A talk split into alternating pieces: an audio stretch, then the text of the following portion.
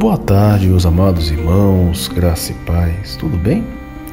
Estamos aqui para fazer mais um podcast do Colocando Seu Passado no Devido Lugar. E hoje nós vamos meditar um pouquinho sobre lidando com o sofrimento autêntico. Você já refletiu sobre como é lidar quando alguém falha com você? E qual a melhor forma de lidar com isso? Quando você é inocente e alguém que te machuca, te ofende de uma forma completamente injusta. O que Deus tem a dizer sobre isso?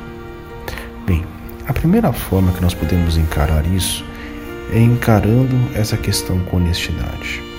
Há muita gente que lida com isso de diversas formas que nem sempre são saudáveis.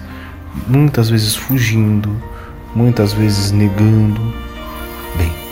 A primeira forma de se encarar com firmeza e sabedoria o seu passado inocente é encarando com honestidade.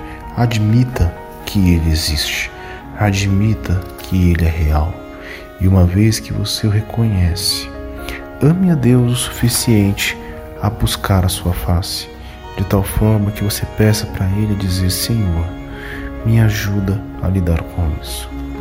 Não é fácil, mas quando nós reconhecemos, fica mais fácil para nós pedirmos ajudas, não apenas a Deus, mas também a outras pessoas.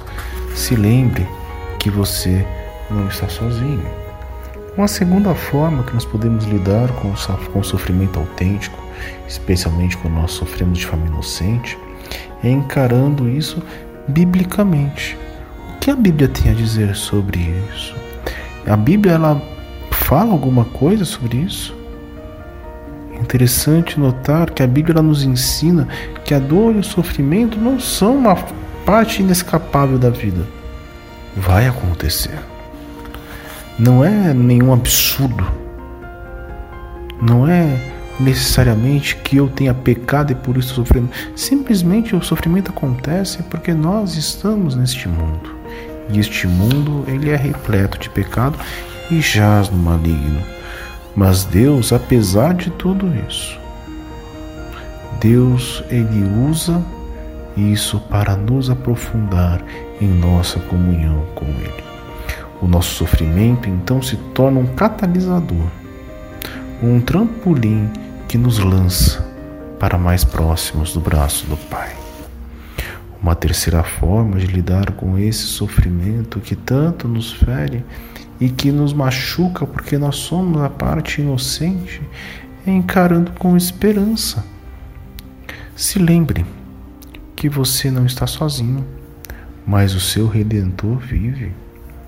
Se lembre que você tem um Deus que te ama muito e que está ao seu lado a enxugar a sua lágrima, a te consolar e a te fortalecer. Se lembre que Deus não deu tentação que você não pudesse suportar. Ou seja, a dor que você está sentindo, ela é no limite das suas forças e tem a finalidade de te fazer amadurecer e crescer em sua fé. Se lembre que o sofrimento muitas vezes é usado por Deus para depurar os nossos pecados e assim Deus pode limpar ainda mais o nosso coração e nos fortalecer de forma a que possamos estar mais próximos dele.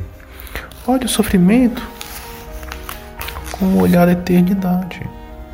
Ainda que hoje nós estejamos sofrendo, se lembre, meu filho, minha filha, de que Deus está contigo.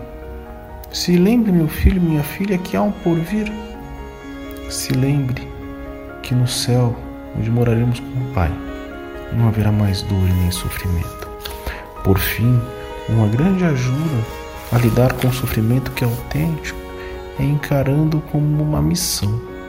Sim, uma missão que nos leva a ter a firmeza e a maturidade de encarar as coisas com o objetivo de abençoar, cuidar, fortalecer outras pessoas. Olha que benção. Você já parou pensar nisso? Quantas pessoas você pode abençoar? Pessoas que estão sofrendo e que hoje precisam ouvir da sua história.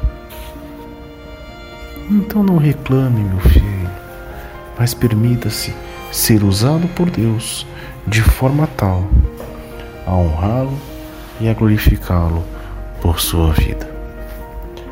Eu espero que você ame ainda mais ao Senhor e que você lide de forma correta e bíblica com o seu sofrimento autêntico, de forma a seguir em frente, de forma a glorificar ao Senhor.